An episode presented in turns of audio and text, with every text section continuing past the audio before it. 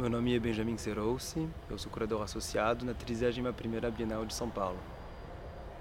O trabalho que está à frente de você agora é um trabalho que foi realizado, que está sendo realizado na verdade por uma artista chamada Ana Lira, que mora e trabalha no Recife, no Pernambuco.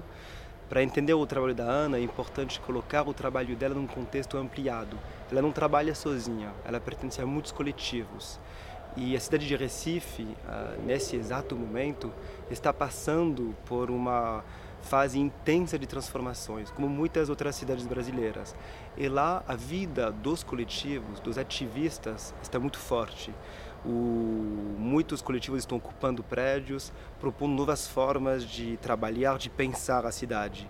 Portanto, o trabalho dela tem que ser pensado nesse contexto específico, que dialoga com as outras cidades brasileiras, mas nesse contexto ampliado, o trabalho dos coletivos.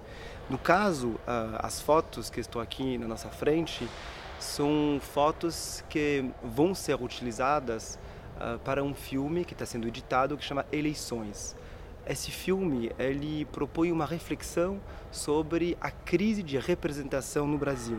O que que é ser representado politicamente no Brasil e como representar essa vida política nas artes.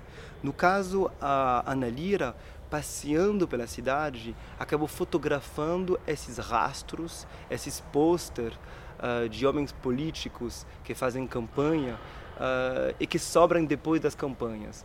É interessante ver que os posters estão muito mais concentrados em bairros populares do que em bairros ricos do Recife, porque nos bairros populares que os políticos buscam os votos. O trabalho chama voto.